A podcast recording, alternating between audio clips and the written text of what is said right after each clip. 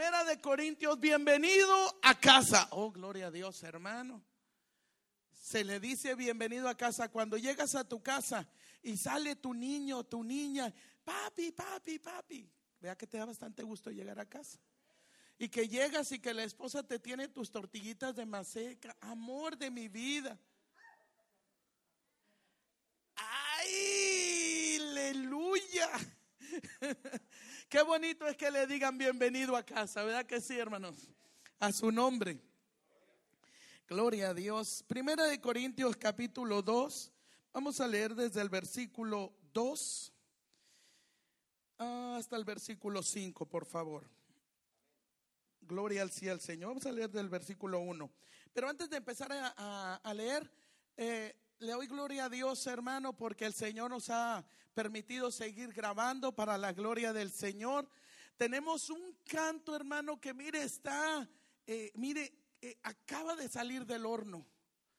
Acaba, en unas semanitas, primeramente mi Dios, usted que nos sigue, ay, me voy a sentir así como media joven, jovial. Usted que nos, nos sigue en redes sociales, por Instagram, por Facebook, por, ay, santo.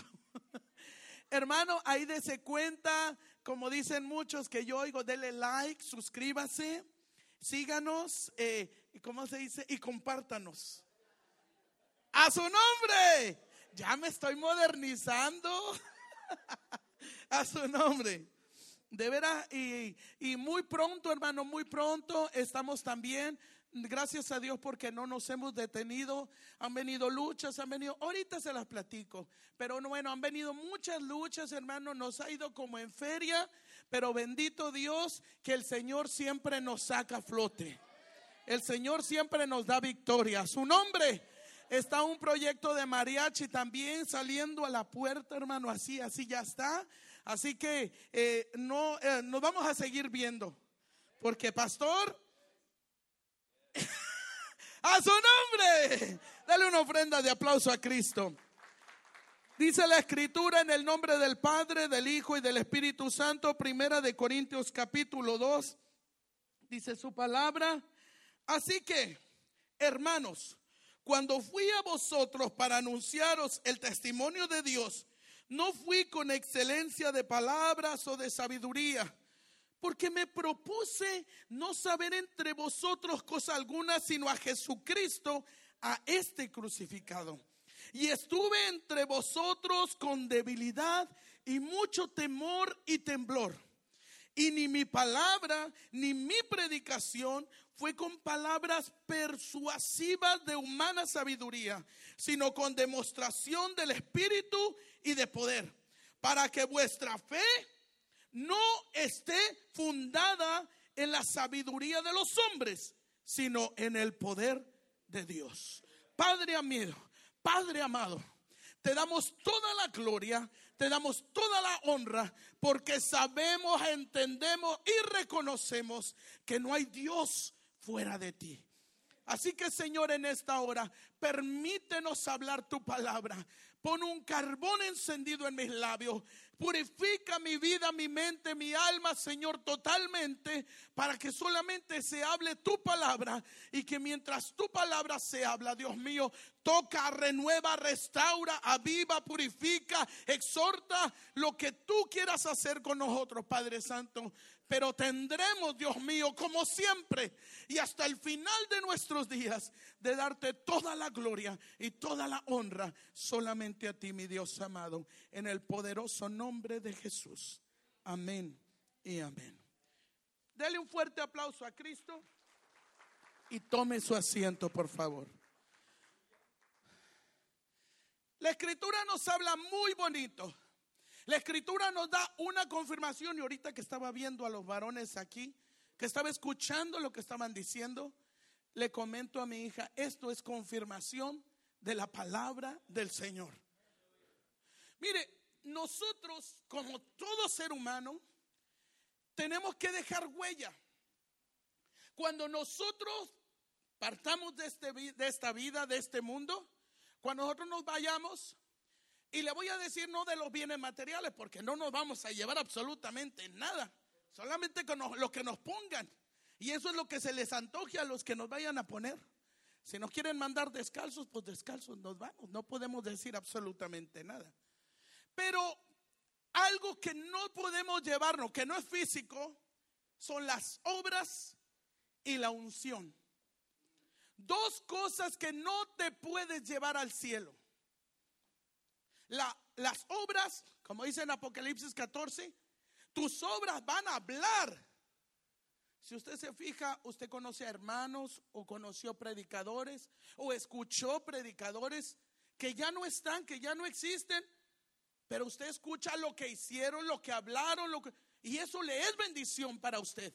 Ya ese personaje ya no está. En la escritura ya no están los personajes, pero lo que ellos hicieron impacta nuestras vidas. Lo que usted haga conforme usted vaya viviendo va a impactar la vida de otros. Pero hay otra cosa que usted no se puede llevar y es la unción. La Biblia dice que el Señor nos va a dar bendición, nos va a ungir, nos va a llenar con su presencia como ahora los hermanos Decía el pastor que esto no sea emoción. Oh, no. Cuidado con las emociones, porque las emociones hoy, aleluya, y mañana, no, ya no voy. No, esto es una llenura del poder de Dios. Esto es gracia de Dios. Esto es misericordia de Dios. Lo que ustedes recibieron allá, hermano, no es cualquier cosa. Ustedes fueron llenos del poder del Dios de gloria. El Espíritu Santo visitó sus vidas, los llenó, los cauterizó, les dio vida nueva. Y a su nombre. Y por eso que es muy importante, hermano, la unción en nuestras vidas. Lo que nosotros hagamos, mire, la Biblia nos habla, nos habla, perdón, en el libro de Éxodo, en el capítulo 24, nos habla acerca de Moisés. Moisés era un hombre, hermano, que amaba a Dios. Era un hombre que no importaban las circunstancias, lo que fuera, él demostraba su amor a Dios. Y la Biblia dice, hermano, que había un jovencito o un hombre joven llamado Josué. En la noche me imagino yo, como dice la escritura, que fue con Josué y le dijo, Josué, mañana nos vamos a ir al monte, mañana vamos a subir. Oh Josué, como todo siervo de Dios que anhela servir a Dios, que ama a Dios más que a su vida. No, quizá le dijo, nos vamos a las 3 de la mañana. No dice la Biblia a la hora. Pero Josué dijo, a las 12 estoy listo. No importa la hora que sea, si me dices a las 5, a las 3, a la hora que tú me digas, yo estoy listo se levanta Josué y va junto con Moisés. Moisés dice la escritura que le dice a los ancianos, espérenme, vamos, pero vamos a regresar, espérenos ahí. Dios tenía un plan para la vida de ese joven que se había levantado a acompañar a Moisés. Cuando Dios tiene un plan para tu vida, te va preparando, hermano. Te va cocinando poco a poco. Te va formando poco a poco. La escritura dice que este hombre llamado Josué, hermano, va con Moisés. Cuando iba subiendo la montaña, le dice Moisés, oye Josué, espérame aquí. Me imagino que a la mitad. No dice la escritura, pero imagíneselo a la mitad ahí se queda Josué. Moisés sube. Moisés habla con Dios. Moisés está 40 días y 40 noches en el monte de Dios, allá arriba, hermano, platicando con el Dios de gloria. Cuando tú estás hablando con Dios, el tiempo se te va como nada. Pero cuando no estás así, Ponte en el. Oiga, allá está Moisés. Gloria a Dios. Está en la gloria de Dios, pero está Josué aquí en medio. Josué está en medio. Y cuando está en medio, ¿qué cree? Se vino mucho viento. Imagíneselo. Y Josué no traía cobija. Y le empezó a dar frío. Quizá volteó para arriba y dijo: Oye, Moisés, me hubieras dicho que iba a estar aquí a mitad que no iba a subir contigo a hablar con Jehová. Me hubiera traído cobija. No había McDonald's, hermano. de perdido para tu go. No había nada, no llevaba lonche, no llevaba agua, no llevaba nada. Sin embargo, el estar ahí formaba en Josué un carácter de siervo. El hecho de que tú estés, hermano, ahí va forjando en tu vida, hermano. Si tú te fijas, ya no eres el mismo cristianito de antes de hace 5 o 10 años, de cuando te convertiste, ya no eres el mismo. Tu vida ha cambiado, tu pensar ha cambiado, has madurado para la gloria de Cristo. Antes cualquier de, eh, ¿cómo se podría decir? Que te miran mal. Ya te desanimabas, ahora no. Ahora, Señor, bendice a mi hermana. Cámbiale el carácter, Señor. Pero tú sigues amando a Dios, tú sigues sirviendo a Dios. ¿Por qué? Porque eso, el estar en medio, en medio de la prueba, en medio de las circunstancias, en medio de la lluvia, en medio del sol, del frío, como lo hizo Josué, iba formando en él algo, hermano, que no lo tenían los que estaban abajo. Los de abajo estaban haciendo fiesta. Los de abajo estaban haciendo cosas indebidas. Sin embargo, Josué estaba esperando a su Señor. Usted y yo tenemos que aprender a madurar.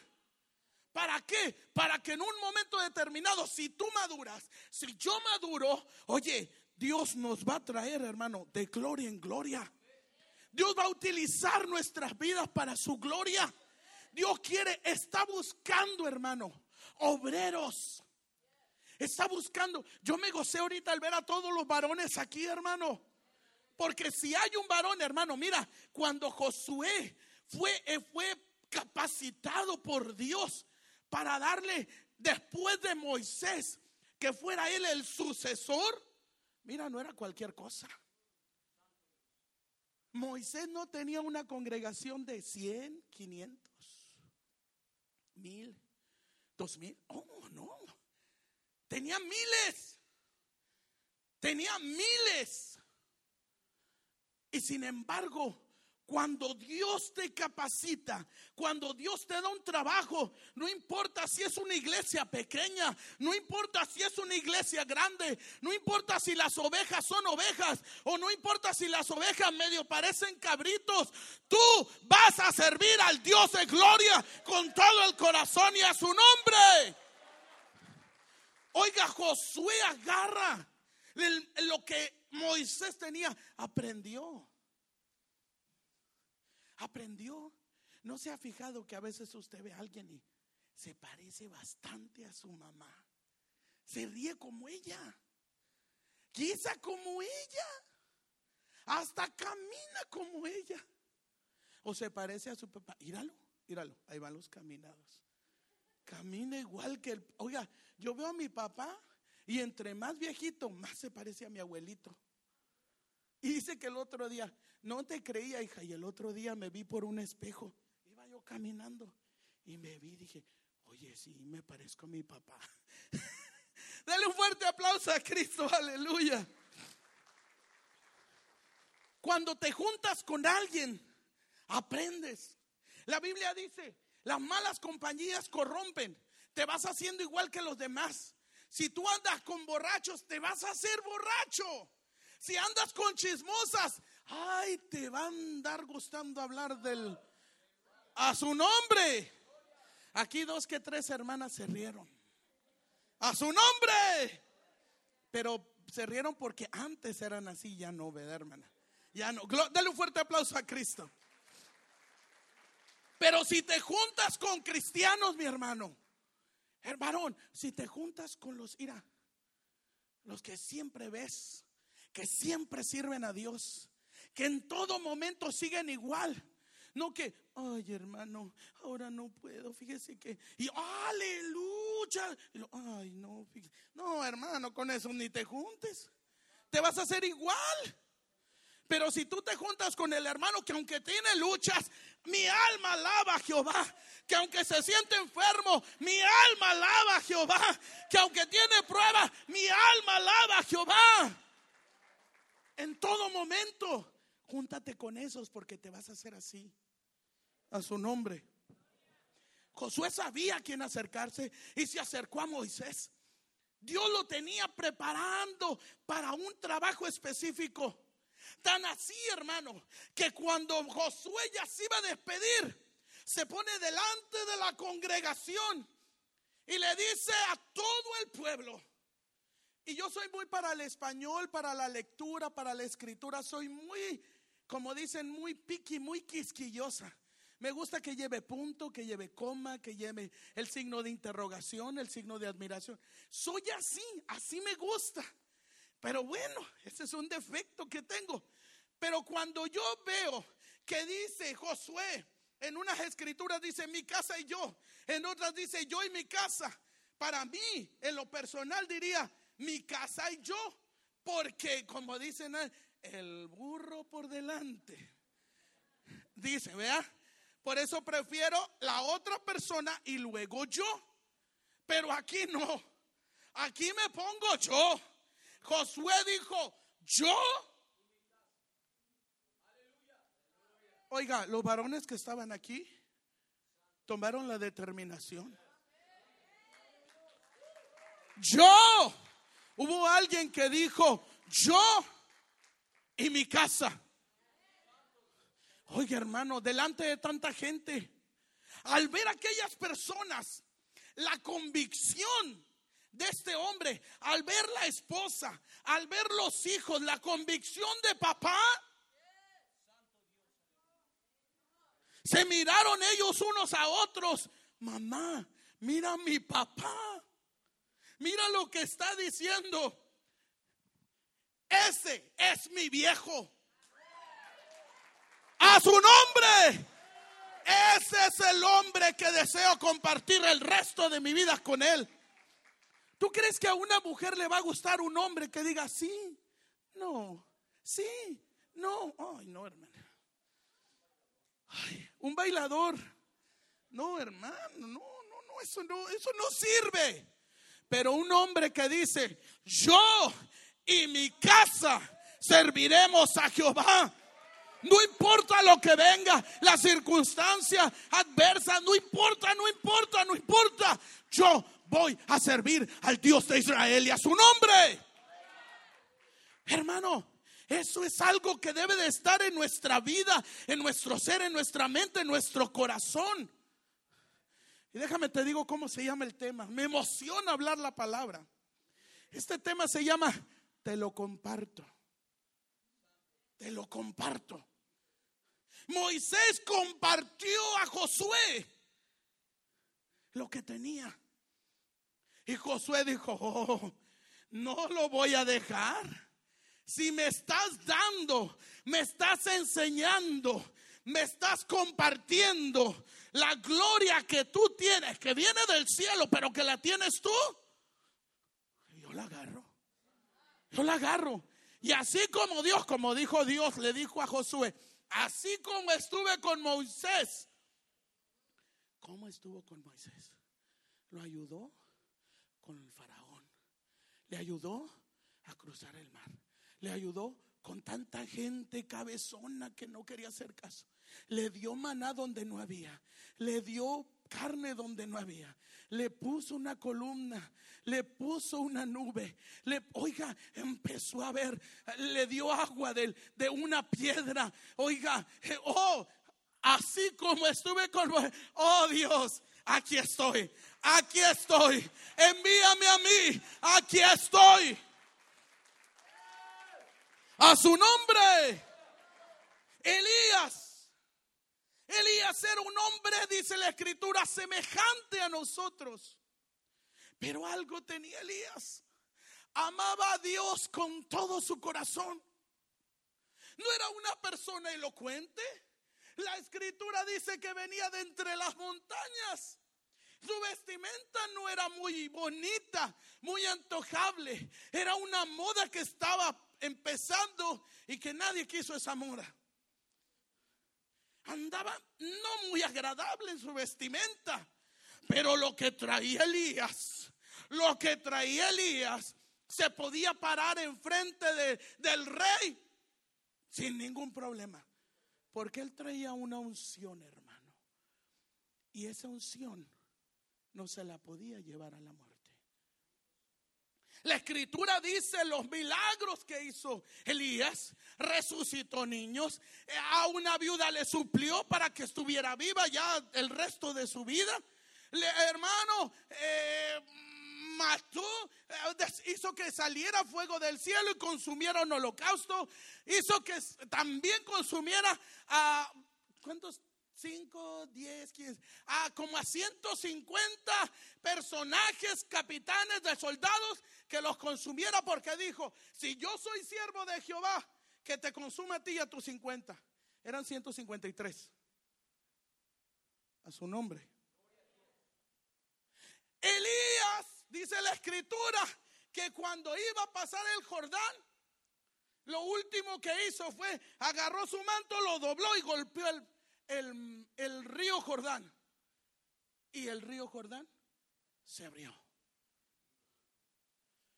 Pero el tiempo de Elías ya se estaba terminando. Y la unción no se la podía llevar. Hermano, tú no sabes si tu tiempo empieza o termina. Pero si va a terminar, tu unción, lo que Dios te ha dado, lo que Dios ha puesto en ti, no te lo puedes llevar. Tienes que ver a quién se va a quedar esa unción. Dios le habla a Elías y le dice, hey, tu tiempo ya se te está terminando. He preparado a un hombre llamado, le dijo hasta el nombre, llamado Eliseo. Lo he preparado para que siga tu camino. Lo que tú estás haciendo, él lo va a seguir.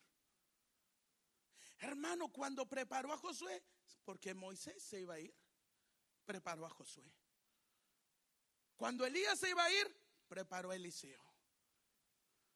Y la escritura dice, hermano, que cuando estaba Eliseo arando unas yuntas, hermano, la escritura dice que eran doce yuntas y él era el de mero al último.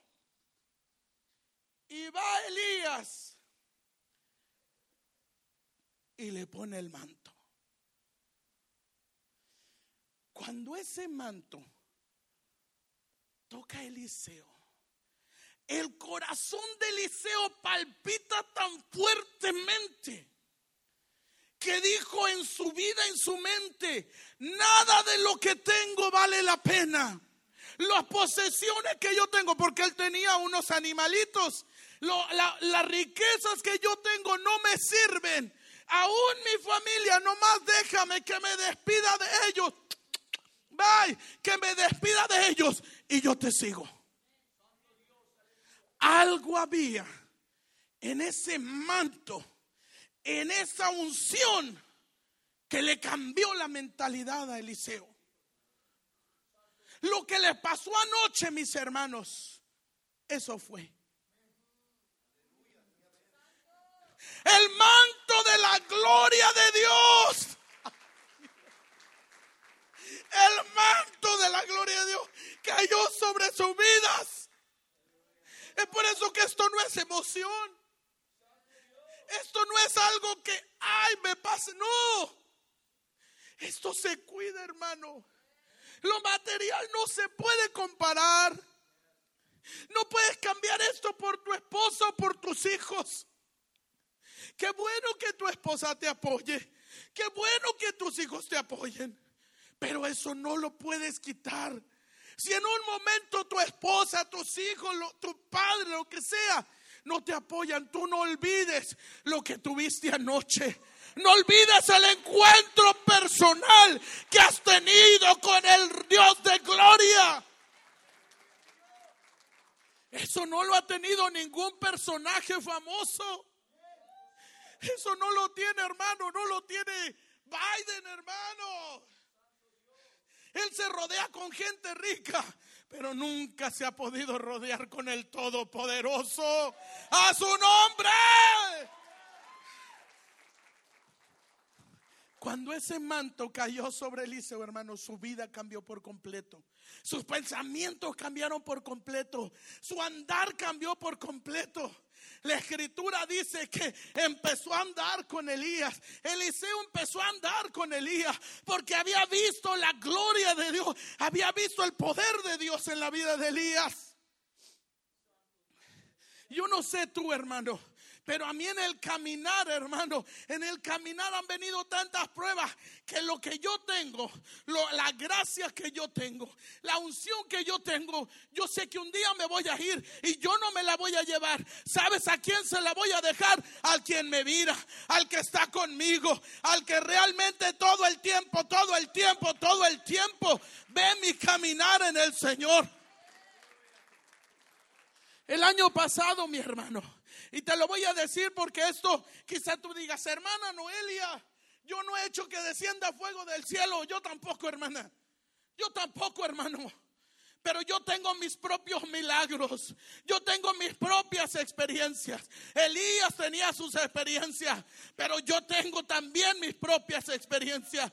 Quizá yo no vengo del monte, de las montañas. Quizá yo no traigo cierto eh, estilo de vestimenta. Pero yo también he tenido un encuentro personal con el Dios de gloria. Yo también he visto la misericordia de Dios en mi vida. El año pasado, hermano, a toda mi familia nos dio el COVID. A todos, estábamos todos enfermos. Pero la que se puso más grave estaba Iliana, estaba Suri, estaba Bella. Y Suri acababa de salir, como quien dice, entre comillas.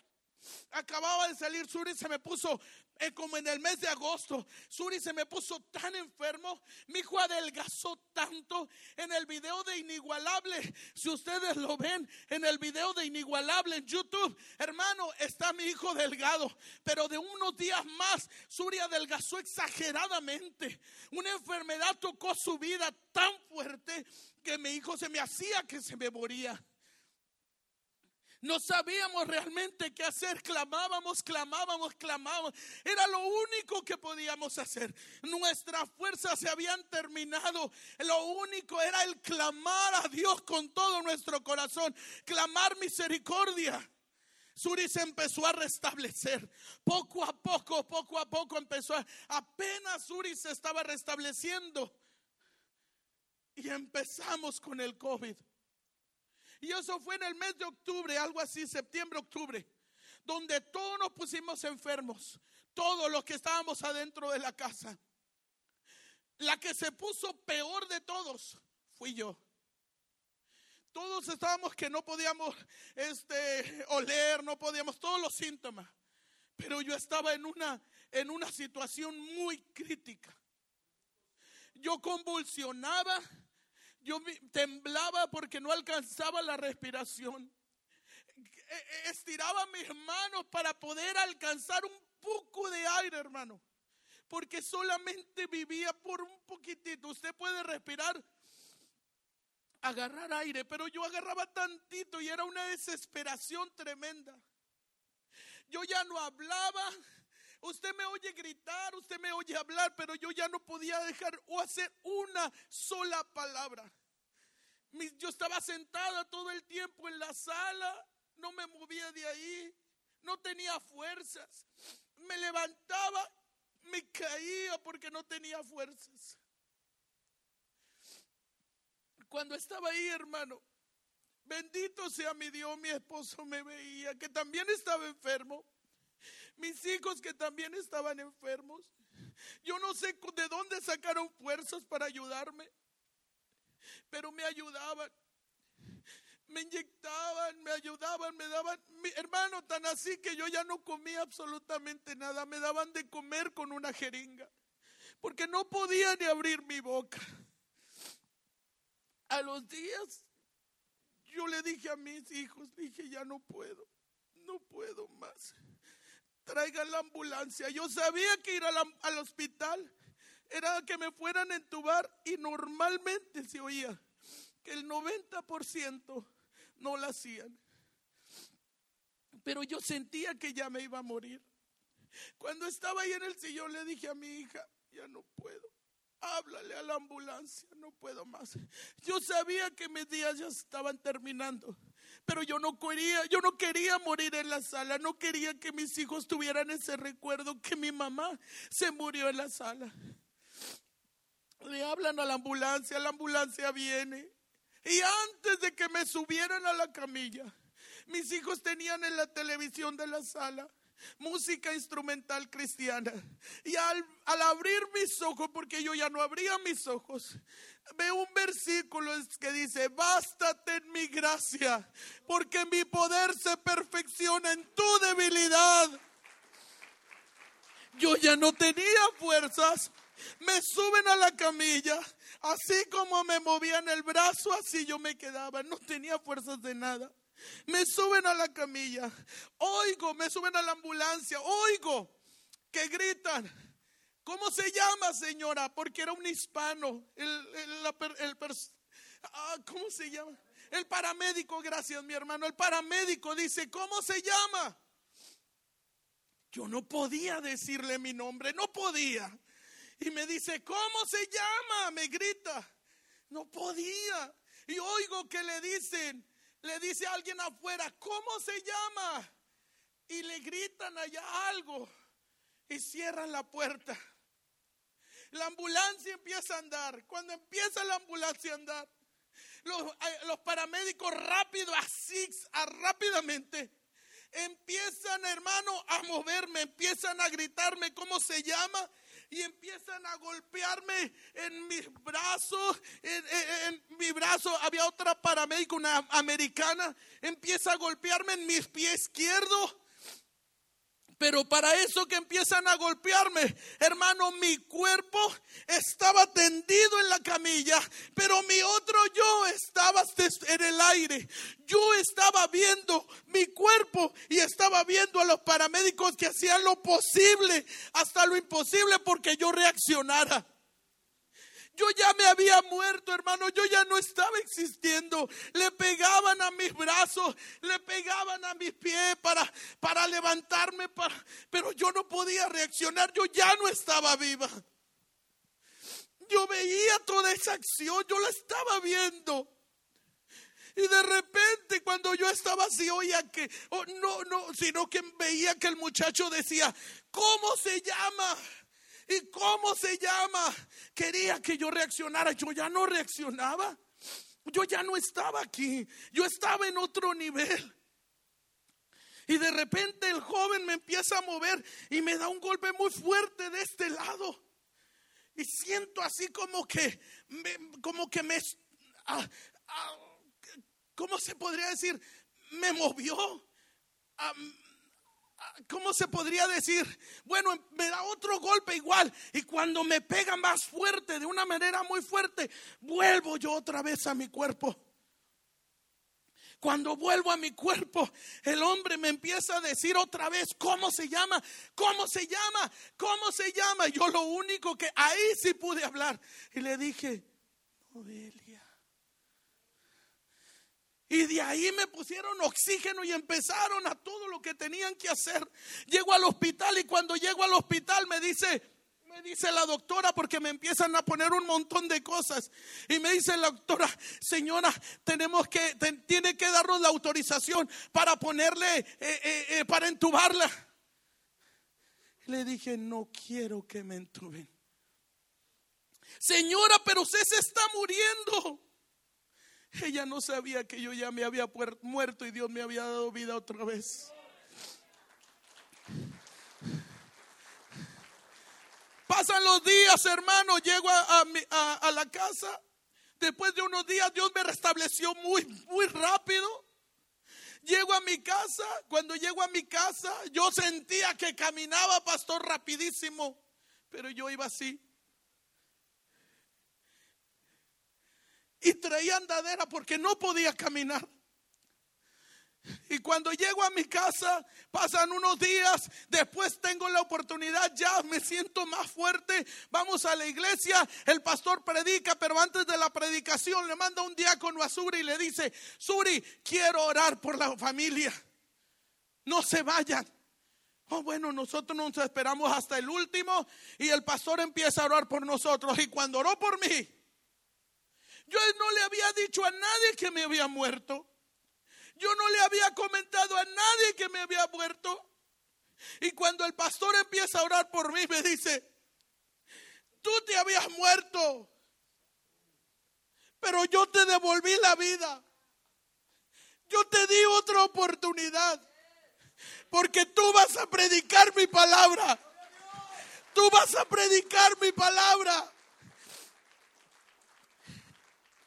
Yo me quedé. ¿Quién le dijo al pastor que yo me había muerto? Cuando yo oí eso dije, Señor, gracias. Y lo voy a hacer mucho más de lo que lo estoy haciendo. Cuando tú tienes una pasión por Dios, hermano. Cuando Dios te unge para un trabajo, tú tienes que hacerlo con todo, como si fuera tu última oportunidad de vida. Como si fuera tu examen final, hermano. Porque esto que tú tienes, la unción que tú tienes, no te la vas a llevar, hermano. Tienes que dejarla a alguien más. A su nombre. Eliseo se la dejó, Elías se la dejó a Eliseo. Quizá tú digas, hermana, yo no tengo muchas cosas. Ay, ¿cómo que no?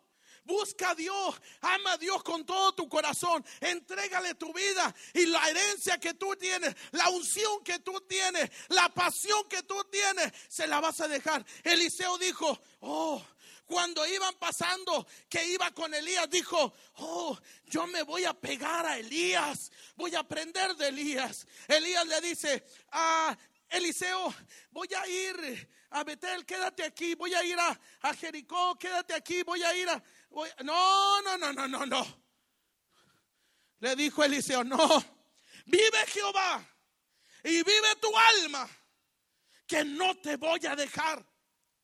Sabía Eliseo que Elías tenía algo tremendo y él tenía que aprender. Cuando tú sabes que alguien tiene algo tremendo, no te separes de él, no te separes de ella. Síguele, síguele, síguele, síguele. Porque en un momento determinado Dios va a ver a todos y te va a ver a ti y va a decir, vente mi hijo, te quiero usar para mi gloria y para mi honra a su nombre, a su nombre. Cuando pasan, hermano, después de que Eliseo es llamado, que empieza a andar con Elías, que empieza a convivir con Elías, que se dio cuenta de todos los milagros que Elías había hecho, iban pasando, que le dijo, no te dejo y no te dejo y no te dejo, que iban pasando, iban a pasar el río Jordán, hermano. La escritura dice que Elías agarra su manto, lo dobla y le pega el agua. Cuando pasa esto, el mar se abre. ¿Cómo crees tú que quedó Eliseo? Impactado. Lo que estaba viendo Eliseo no era cualquier cosa. Era un milagro extraordinario. Y no era Elías. Era el, no era Elías, era el Dios de Elías que estaba haciendo eso por medio de su siervo. A su nombre. Elías era un profeta que amaba a Dios. Ahorita hay, hay profetas, hermano, como arroz. Todos son profetas. Ay, hermano. Pero qué importante es que si hay un profeta, porque ahorita los profetas todos te dicen cosas bonitas al oído. Y es lo que el ser humano quiere oír. Pero un verdadero siervo de Dios no quiere oír cosas bonitas, quiere oír la verdad. Yo siempre he dicho, hermano, yo sé, hermano, yo sé que predico pesado y espeso. Yo lo sé, hermano. Pero sabe una cosa, yo digo, en mí yo digo, si mi pastor me predica, estamos en victoria. Y siempre me dice lo mismo. Cuando venga la lucha, decir, pues no me dijo que era siempre victoria. No me dijo que siempre era bendición. No, si estoy en victoria. Como dice su palabra, nos trae de gloria en gloria, de triunfo en triunfo. Pero ¿cómo va a venir un triunfo si no viene una batalla? ¿Cómo voy a obtener la victoria si no viene una guerra? Tengo que tener una prueba para decir, hasta aquí el Señor ha sido con nosotros y a su nombre. Y a su nombre. Cuando pasaron el río Jordán, la escritura dice que iban los dos caminando. Los profetas se quedaron atrás, pero empezaron Elías y Eliseo caminando. Cuando cruzan el mar, Elías le hace una pregunta a Eliseo. Pienso yo, ¿por qué no se la hizo antes? Se la hizo después de que cruzaron el agua. ¿Por qué? Porque ese trayecto de orilla a orilla, la convicción de Eliseo se hizo más fuerte, más fuerte. Cada paso que daba Eliseo, su convicción se hacía más fuerte. Cada caminar que hay en tu vida, cada prueba, cada lucha, te hace más fuerte, más fuerte, más fuerte, más fuerte. Le dice Elías a Eliseo, pídeme lo que quieras que, que te dé. Nada más un pequeño requisito. Si me ves, lo vas a obtener lo que quieras, pero si no, I'm sorry, no lo tienes. Era solamente una pequeña cosa. ¿Usted cree que Eliseo se lo iba a perder? Si le dijo, quédate aquí, no, quédate aquí, no, quédate aquí, no. Y no le había prometido absolutamente nada. Ahora cuando le dice, te lo doy, quiero una doble porción de lo que tú tienes. Jesús dijo, cuando él dijo, y mayores obras, mayores cosas harán ustedes. Cuando él hacía cosas, él sanaba, él, él levantaba paralíticos, él hacía esto, dijo, y ustedes harán mayores cosas. Una doble porción te dio a ti, me dio a mí, hermano. Una lo que ustedes agarraron, hermano, no te lo dan en, en Walmart, en Target. Target. Será el sereno, pero en esa. No te lo dio ningún personaje, nadie te lo dio. Eso te lo dio el Señor. Te lo dio el Señor, hermano. Te lo dio el Señor. Te lo dio el Señor. Dijo, mayores. Lo que el Señor hizo, tú puedes hacer el doble. No por ti, no por mí, hermano. No, no, no, no, no. No vayamos a ponernos en un lugar que no nos corresponde. El de la gloria es el Señor. Usted y yo, hermano, solamente somos vasos vasos y ni siquiera de vidrio, vasos de barro, para que no nos enaltezcamos, hermano. Para que yo diga, oh, wow, cuando yo predico, no, no, no, no. Cuando tú te humillas, Noelia, cuando dejas que yo te use, entonces sí, la gloria mía cae sobre el, pueblo. Pero si tú te crees, olvídate, no me sirves ni para el arranque. A su nombre. Esa es la verdad, hermano. Cuando Eliseo vio a Elías, dijo, quiero una doble porción de lo que tú tienes. Ok. Cuando ve a, Elías que sube al cielo, cayó el manto. Cayó el manto de Elías. El que le había puesto cuando lo llamó cuando estaba trabajando, ese manto que sintió que le ardía el corazón, cayó. ¿Y para quién cree que era? Para Eliseo. Pero algo tenía que hacer Eliseo. Despojarse de su viejo hombre. Pablo dijo, ya no vivo yo. ¿De qué te sirve, hermano, que hayas ido a sentir la gloria de Dios y mañana vayas a tu trabajo y empieces a oír chistes malos? ¿De qué te sirve, mi hermano? Y lo digo por varones porque fueron los que fueron. Pero te lo estoy diciendo no para regañarte, sino para que guardes lo que Dios ha puesto en tu vida. Porque el enemigo, dijo el pastor, el enemigo va a querer robarte. Porque él lo único que hace es robar, matar y destruir. Va a querer robarte lo que Dios te dio en tu vida. ¿Por qué? Porque sabe que si tú te pescas de ahí, vas a hacer proezas para la gloria de Cristo no sabe hasta dónde vas a llegar. Dios sí sabe. Él se imagina, pero quieren meterte zancadilla para que no hagas nada. La decisión la tomas tú. Dios ya te compartió, hermano. Ya te compartió su bendición. Ahora cuídala. Comparte lo que te han dado, compártelo tú también. Si te ha dado esa misericordia, no es para que la tengas guardada en casa, no es para que la tengas encerrada en un cajón, sino para que hables. Cuando Eliseo fue llamado, mira, nomás se rasgó sus vestiduras. Dice la escritura que se rompió sus vestiduras en dos, en señal de humillación.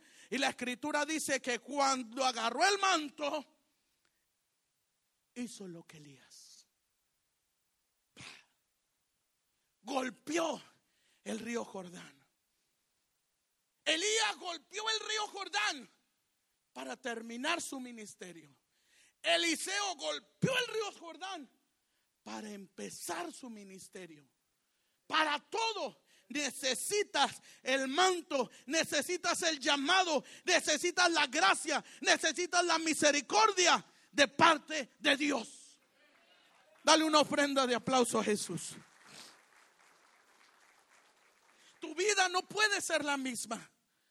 Cuando Dios ha tocado tu vida, tu vida no puede ser la misma. Mira, cuando Felipe fue llamado, Felipe era el diácono. Tú no sabes hasta dónde Dios te va a llevar. No te imaginas hasta... ¿Tú crees que yo me imaginaba que Dios me iba a poner en un altar para predicar su palabra? No me lo imaginaba, hermano. No, ni por aquí me pasaba. Era una mujer, una niña nerviosa en extremo. Eh, eh, no sabía ni hablar. Mi mente, si tú me preguntas algo, se me olvidan muchas cosas. Pero yo no entiendo por qué estoy hablando la palabra y mis hijos se quedan admirados. Cuando yo hablo la palabra, yo hago mis apuntes, yo estudio, yo indago, yo escudriño. Pero te digo una cosa, cuando estoy aquí, yo no leo casi mis apuntes si tú me estás viendo, pero todo me viene a mi cabeza. El Espíritu Santo me hace recordar todas las cosas para su gloria y para su honra. Felipe, después de ser diácono, la escritura dice que después oraba por los enfermos y eran sanados. Pedro, después de ser un pescador, después era un predicador.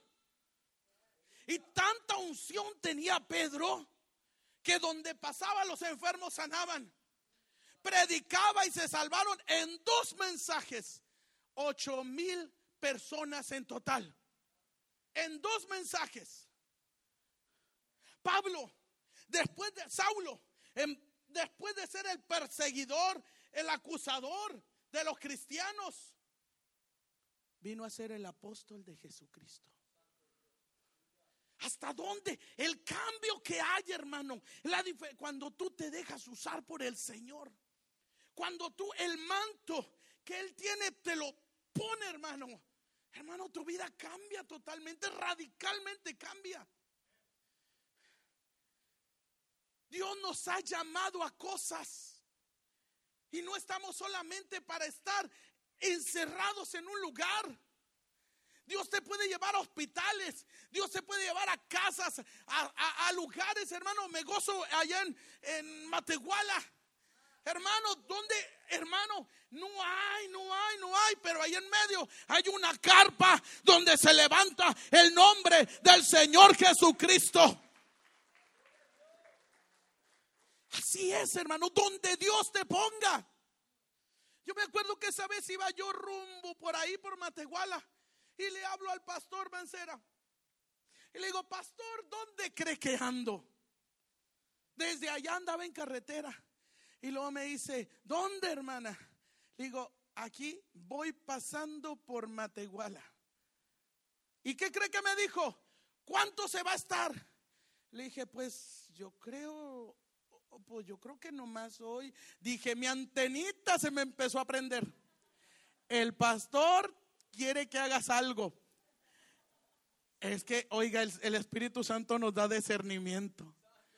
Y le dije, no, pastor, voy a estar aquí hoy, mañana. Se me hace que, bueno, hermana, déjeme hablo con la pastora. Y nos ponemos de acuerdo y nos predica.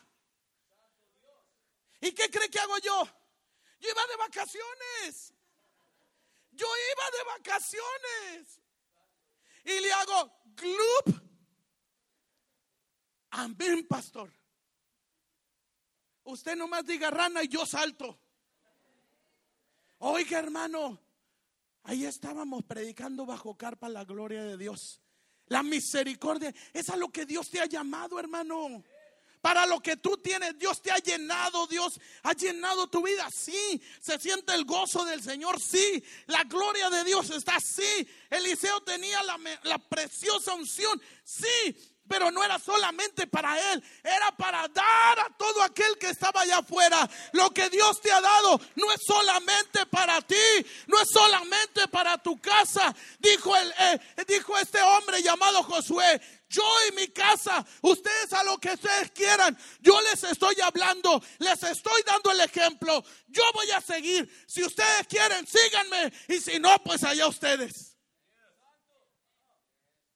La convicción, hermano, la convicción.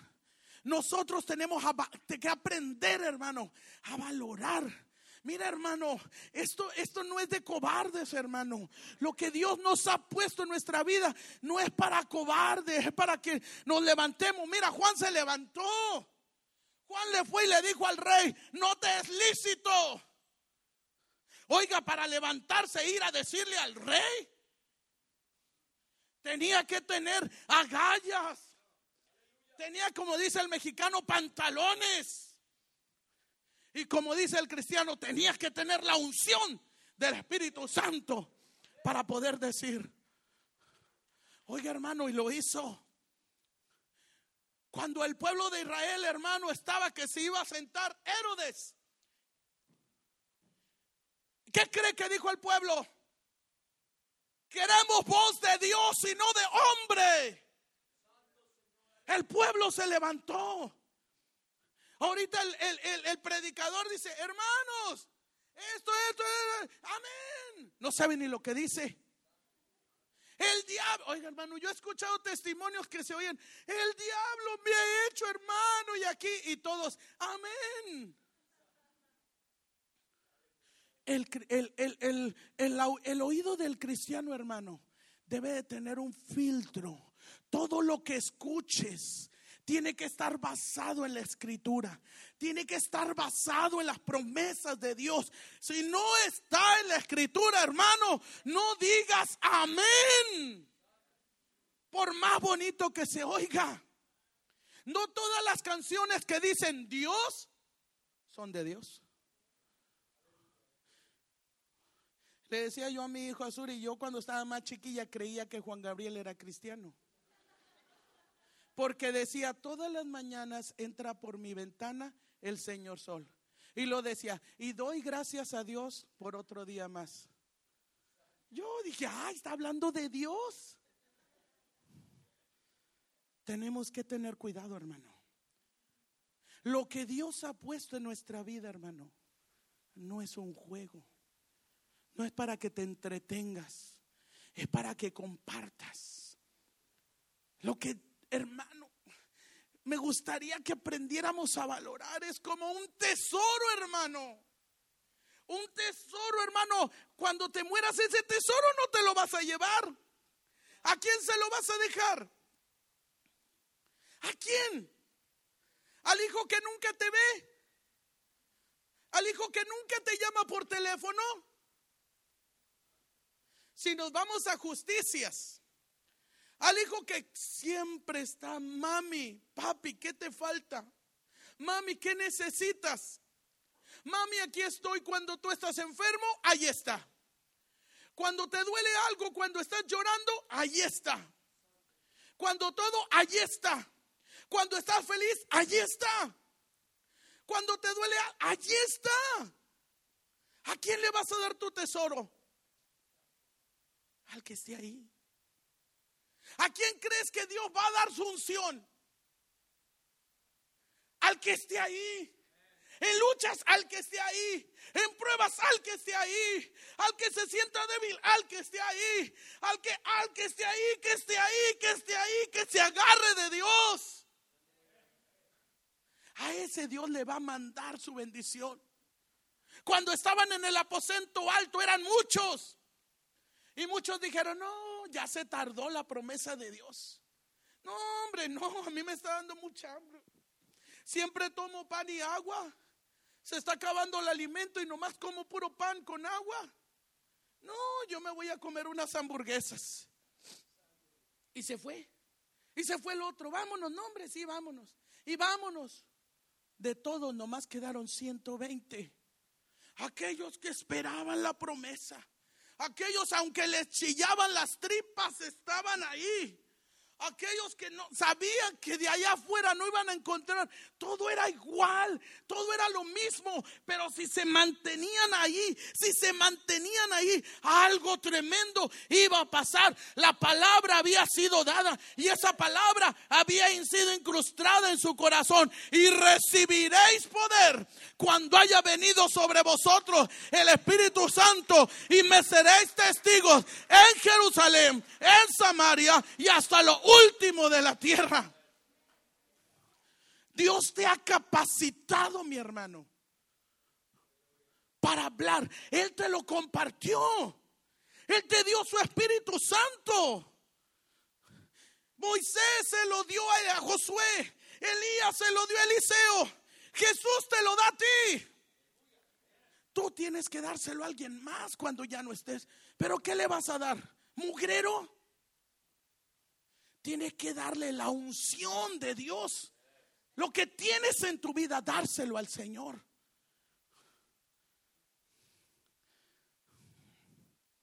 El Señor es bueno. Dice su palabra, el celo de tu casa me consume.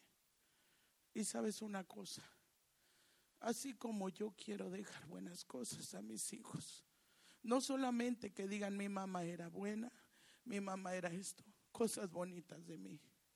Quiero que lo que yo traigo, que Él ha puesto en mí, quede también en la vida de mis hijos, en la vida de los que me rodean, en alguien que yo haya impactado. Que digan, como he escuchado a veces, hermana Noelia, vimos cómo tocaba cuando estaba joven, cómo tocaba la guitarra. Y sabe que me inspiró y ahora yo toco la guitarra. Lo que tú hagas, que impacte a los demás, hermano. Ese es el propósito, lo que Dios ha puesto en tu vida, la, la, gloria de Dios, la unción de Dios que ha reposado sobre ti. No la tires a la basura, no la descuides, no descuides el don, dice el apóstol que Dios ha puesto en ti. Al contrario, Peléalo con uñas y dientes porque puedes tener una casa, tu camioneta del 2022, pero no tiene el valor que tiene la unción que tienes en tu vida. Cuídala, peléala. Ese es el momento. Y cuando estés allá afuera, hermano, no escondas lo que tienes. Dice el apóstol, porque no, no, oiga qué afirmación, porque no me avergüenzo del Evangelio. Esto no es vergüenza, hermano. Yo estaba joven y yo veía que los jóvenes de la colonia donde nosotros vivíamos traían unas bolsitas de, de papel y yo veía que le hacían. Yo decía, pues quién sabe qué traerán. ¿Qué estarán oliendo? Mi inocencia. Yo venía de la iglesia y yo traía mi Biblia, pero la metía en una redecita o en una bolsa para que no se viera que era cristiana. Pero yo veía. Y luego me impactó en una vez que yo empecé a oír porque veníamos en camión. Éramos pobres, ahora no somos tanto, pero éramos muy pobres. Y veníamos en el camión y oía que le decía, eh tú, y nombre tú, y oye tú, y todos se llamaban igual. Todos tenían el mismo nombre. Yo decía, ¿cómo se conocen? Todos se llamaban de la misma forma. Y luego yo dije, ¿cómo es posible que a ellos no les dé vergüenza drogarse? A ellos no les dé vergüenza fumar. A ellos no les dé vergüenza decir malas palabras. Y a mí me va a dar vergüenza decir que yo soy cristiana decir que llevo una Biblia, decir que soy redimida por la sangre del cordero. Oh, no. Oh, no. De ahí en adelante yo me levanté, hermano. Yo traía mi Biblia con tanto orgullo. Yo hablaba aún en el camión. Yo cantaba aún en el camión. Yo hablaba fuerte que yo era cristiana yo platicaba con alguien, una voz fuerte, que yo amaba a Dios con mi conversación para la gloria de Cristo. Porque no me avergüenzo. Hermano, este tiempo es difícil. Hay, estamos en tiempo de escasez. Hay comida, hermano, como tú no te imaginas. Pero a la escasez que me estoy refiriendo, escasez de cristianos genuinos quieres la siguiente generación, que sea una generación. Mira, hermano, yo me acuerdo de mi generación de juventud. Hermano, era otra cosa. Era otra cosa. Ahora con el internet, hermano, a los jóvenes se les hace más difícil servir a Dios. Por tanto mugrero que hay en el internet, tanta distracción que hay en el internet. Imagínate a tus hijos Imagínate a tus nietos. Si tú no dejas el manto bien, olvídate. Tus hijos, tus nietos.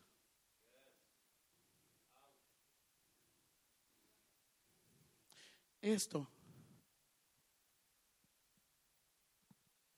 si lo tienes tirado, levántalo y vuélvelo a usar. Ponte de pie, mi hermano.